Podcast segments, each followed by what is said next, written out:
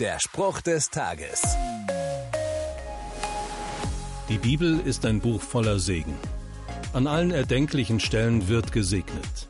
Beim Gottesdienst oder wenn Leute sich verabschieden, wenn sie füreinander bitten vor Gott, wenn sie sich aneinander freuen, ja sogar wenn sie nur aneinander denken.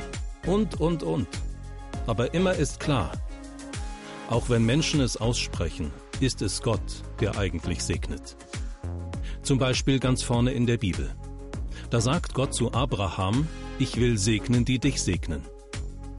Und so schwer es manchmal ist, Lebwohl zu sagen, es fällt leichter, einander loszulassen, wenn ich weiß, ich kann einen Segen mitgeben. Und Gott bleibt dran, auch wenn wir uns gleich aus den Augen verlieren. Der Spruch des Tages steht in der Bibel.